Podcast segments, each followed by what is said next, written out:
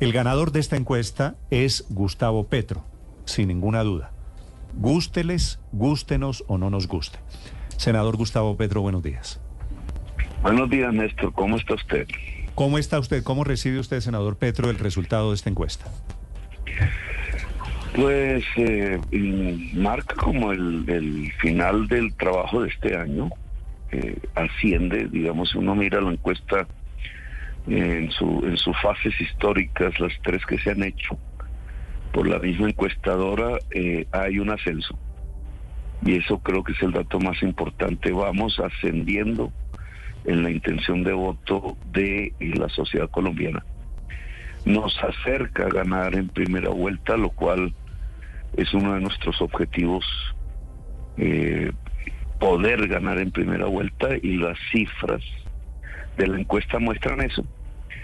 Eh, y generan también un panorama de la estrategia política de las diferentes fuerzas. Veo con claridad allí dibujado en los datos que ustedes suministran eh, el que el uribismo puede pasar a la segunda vuelta. Lo cual eh, estaba en duda, digamos, lo, estaba un poco en duda, pero paradójicamente a pesar de todos los datos negativos que hay sobre el gobierno, etcétera, las dos, los dos pilares sobre los que va montada la estrategia de Uribe, tratando de, a pesar de la caída en la opinión pública, de mantenerse en el poder, pues se está dibujando. es por un lado Oscar Zuluaga, el fundamentalismo, llamémoslo así, del uribismo, concentrado en, esa encuesta con la Cabal, con Zuluaga, y por otro lado una especie de apertura hacia el conjunto de la derecha colombiana, que es lo que está en la encuesta que llaman, donde está Peñalosa, Char, Fico. Si ustedes lo ven, al juntarlos, que es lo que va a pasar, eh, ellos pasan a segunda vuelta. ¿Y usted cree, usted cree que en segunda vuelta usted se volvería a ver las caras con, con un representante de ese sector, tal vez del uribismo? Pues el objetivo es ganar en primera vuelta, sin caer en soberbias, digamos, pero la posibilidad de ganar en primera vuelta está. Eh, nadie la puede predecir, no se mm. puede predeterminar, pero nos hemos acercado. Eh, si se profundiza un poco más en el, en el trabajo hacia la sociedad, sobre todo rural, provincial, eh, hacia la mujer, eh, si logramos disminuir aún más resistencias que se crean en los fake news y en, en la contracampaña que está usando la mentira como fórmula, si logramos disminuir miedos innecesarios, como la del señor taxista que cree que le vamos a expropiar el taxi o la señora del salón de belleza o el, propietario de su casa, cualquiera que sea la casa o el apartamento, que cree realmente que, que nosotros nos acercamos a una propuesta de ese estilo que nunca jamás ni hemos mencionado, ni queremos, ni, ni, ni tiene nada que ver con el programa que, que defendemos. Eh, podemos ganar eso en primera vuelta y entonces la estrategia de Uribe se queda en, señales. Sí, senador, tengo una duda sobre la consulta. En la consulta, obviamente, hay dos sorpresas. Una que sería la consulta, la de su coalición del pacto histórico, la más votada de las tres que va a haber sobre la mesa de, de ese menú que van a poder elegir los colombianos. Tengo la siguiente duda. ¿El segundo en la consulta del pacto histórico sería su candidato a la vicepresidencia? Sí, tiene la opción preferencial, se llama así. esa es la regla del juego con el que comenzamos esa consulta. ¿Qué quiere decir la opción preferencial? Que solo si hubiese una especie de gran acuerdo nacional después de las elecciones de consulta, eh, podría explorarse otra fórmula, pero la primera fórmula es la persona que quede segundas en la consulta presidencial del pacto histórico. Ahí nosotros tenemos eh, dos objetivos fundamentales. Uno es que sea la, consulta más votada para poder, en cierta forma, picar en apunta hacia la primera vuelta.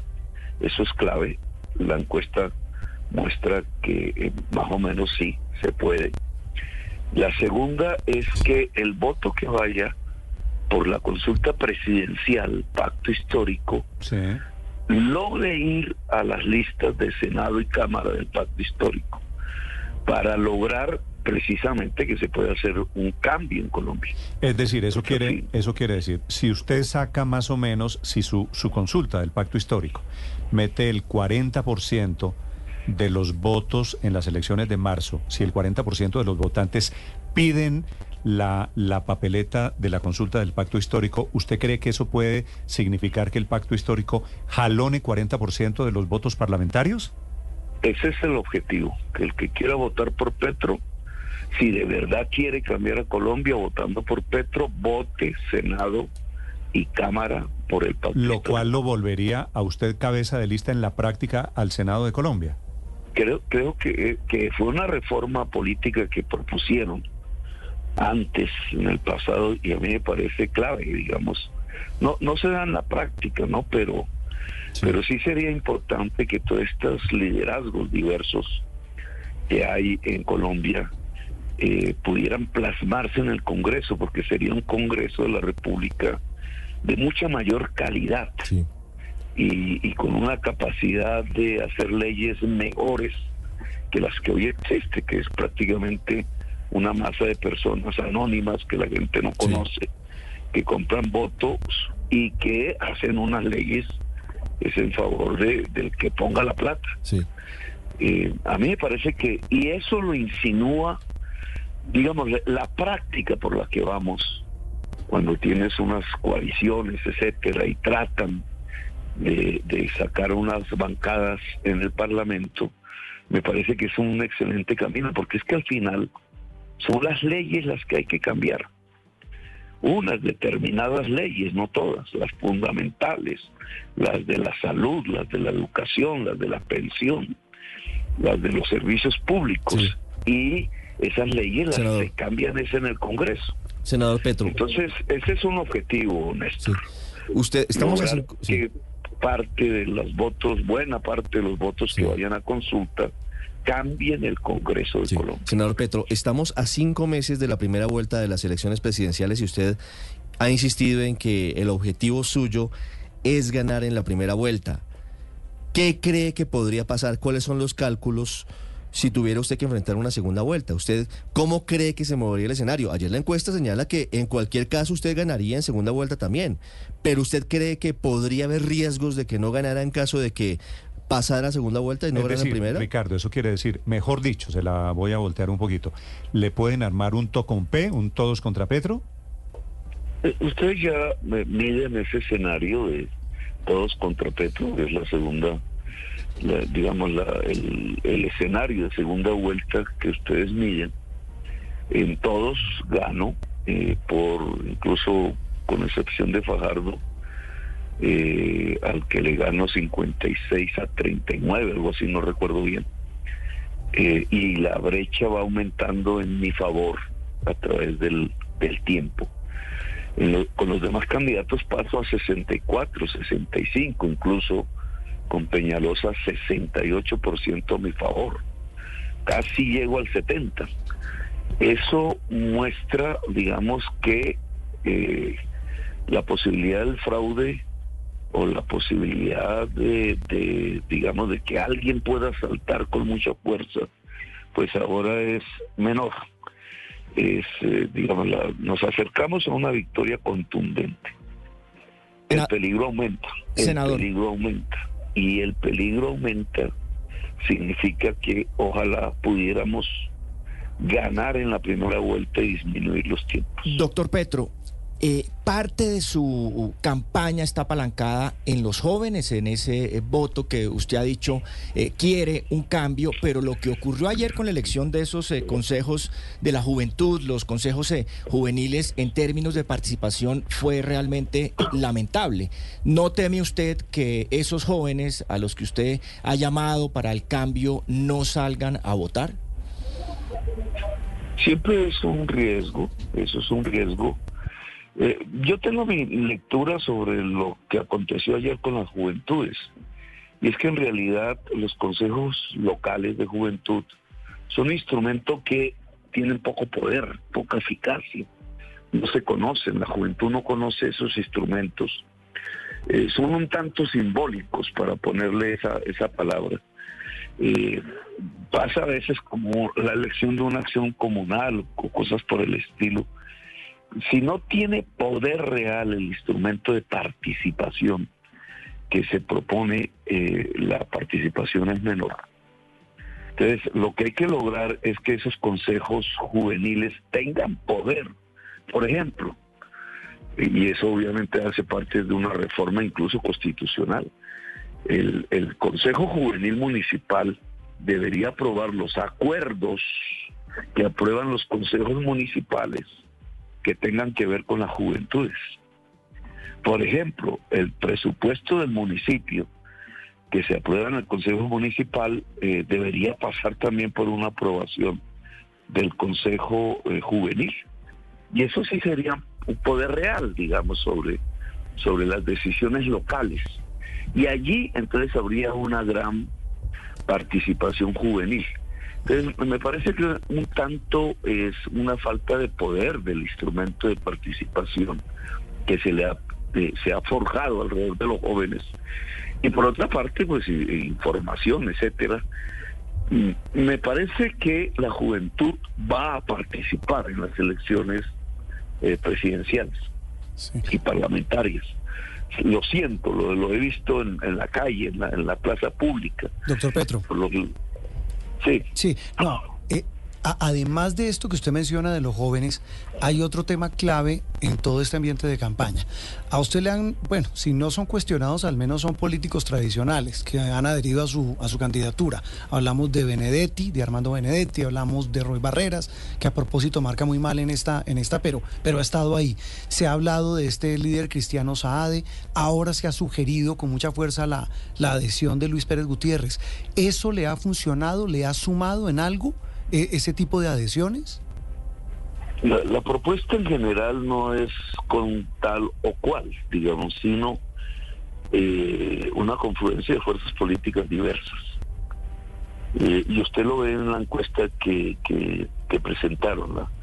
El, el, cuando mira por como por sintonía política de las personas, yo tengo el 22 al 30% dependiendo de los escenarios del voto de la derecha.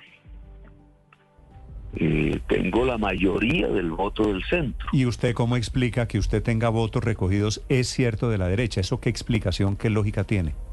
Eso explica que el programa empieza a ser transversal, es decir, que hay elementos de lo que se va proponiendo que le gustan a tanto a gente que se siente de izquierdas como a gente que se sienten de derecha. Voy a ponerle un tema la lucha contra la corrupción, separar el Estado de las mafias. No, necesariamente ese planteamiento tiene que ver exclusivamente con la gente que se siente de izquierda, sino con todo el conjunto de la sociedad. Una, el tema energético que ustedes lo tocaron ahí, eh, transitar hacia energías limpias, pues uno puede pensar que más eh, lo apoyan más los de la izquierda, pero indudablemente hay sectores en las derechas de la sociedad que ven que ahí también hay una posibilidad. Entonces eso va eh, haciendo que se tra digamos que la idea de un pacto histórico, que la, palabra pacto tiene que ver es con, con fuerzas diferentes, porque entonces cómo se pacta, eh, empieza a coger realmente sentido dentro de la sociedad colombiana. Y esa diversidad a mí me parece fundamental. Yo, he venido observando ahí debates en Twitter y en redes, etcétera. No me meto mucho, eh, pero eh, si hay ciertas tendencias, por ejemplo, dentro del uribismo, o ciertas tendencias dentro de las agrupaciones de izquierda a caer en fundamentalismos sectarios. Y eso no es posible para la historia de Colombia de hoy porque Colombia tiene primero que superar, antes que nada, pues una violencia y un, odio, digamos, que nos ha llevado en la historia a matarnos entre nosotros. Y eso no podemos eh, au- auparlo. El momento de la historia de Colombia, este, pasa por la reconciliación. Sí. Doctor Petro, pero. ¿cuál es, cuál es la línea, cuál es el límite, cuál es la línea roja que usted marca y dice, de aquí para allá yo sí no voy a hacer ningún tipo de pactos o de acuerdos políticos? Y se lo pregunto porque Luis Pérez, Mejor dicho, exalcalde de La Medellín... pregunta es línea roja, Ricardo, sobre Luis Pérez. Pues básicamente, pues, y, y puede haber otras personas, no solamente Luis Pérez, porque no quiero personalizarlo, pero usted ha defendido durante su carrera unas tesis y unos postulados. Usted denunció la operación Orión en Medellín. Usted ha tenido unos elementos muy duros contra el paramilitarismo. Es cierto que no hay investigaciones y no ha sido sancionado el exalcalde Luis Pérez, pero era el alcalde de Medellín en la época de la operación Orión. ¿La línea roja es tan difusa como para que acepte a Luis Pérez en el pacto histórico? Sí, pero mira, primero no puedes evadir la responsabilidad real de la operación Orión. Eh, porque yo, a mí me tocó hacer el debate, fue al inicio del gobierno de Uribe y yo hice el debate en el Congreso de la República. Eh, a mí me tocó llevar un testigo, un señor taxista, que hoy está exiliado en Europa, que fue el que le mostró al país la existencia de la escombrera y de lo que estaba pasando en la escombrera. Ese fue en mi debate sobre la operación Orión. Y lo primero que yo tengo que decir es que ahí hay unos responsables directos, no indirectos, sino directos, que es el presidente de la República del entonces, la ministra de Defensa del entonces, que hoy la vicepresidente, lo- la cúpula militar del entonces que tomó las decisiones, que hoy está siendo procesada, y algunos creo que la JEP, que es un derecho que ellos tienen, y el señor Don Berna. Es una operación conjunta Mm. entre el Estado y el paramilitarismo que deja una violación de derechos humanos Me- fundamentales. mejor dicho, Esos senador Pedro, los usted está decidido a, a recibir el respaldo de Luis Pérez y eso ya no tiene reversa. A pesar de que Luis Pérez No, sigue estoy- defendiendo la estoy- Operación Orión. Luis Pérez aquí en Blue No. Radio dijo que él defendía y se sentía orgulloso de haber respaldado la Operación Orión. A ver, en- nosotros hemos propuesto un debate sobre seguridad, que aún el tema no sale en el, en el digamos, en, la campaña electoral pública, pero debe- debemos auspiciar que eso sea así. Nosotros hemos hablado y le estamos proponiendo al país cambiar la concepción de seguridad que durante décadas se ha utilizado en Colombia con resultados absolutamente desastrosos. La violencia hoy y la inseguridad hoy son mayores que en mucho tiempo. Mm. La concepción de seguridad que tanto liberales como conservadores como uribistas en las últimas décadas han implementado en Colombia es que la seguridad es para el Estado, es decir, la seguridad es del Estado, es del gobierno, es una seguridad para el gobierno, para defenderlo, para sostenerlo. No se ha pensado que la seguridad sea para el ser humano, para la persona. Esa seguridad del Estado ve en la gente de la sociedad el enemigo, el enemigo interno se llama, y desarrolla una práctica que termina violando derechos humanos eh, en forma escalonada, incluso al punto de llegar a niveles de genocidio. Si usted cambia esa concepción de seguridad por una seguridad humana, tal como propone Naciones Unidas, que se construye alrededor no de la gente que está en el Estado, sino de la gente de la sociedad. Entonces el medidor no es las muertes y las bajas, sino las vidas. Y esa seguridad humana se vuelve mucho más integral y mucho más eficaz, porque un delito, el hurto de celulares, por ejemplo, el más extendido en Colombia, se puede tratar de manera multidimensional, no en el liber, no en el liberal. O Petro, que es el ganador de la encuesta del momento, la hace la firma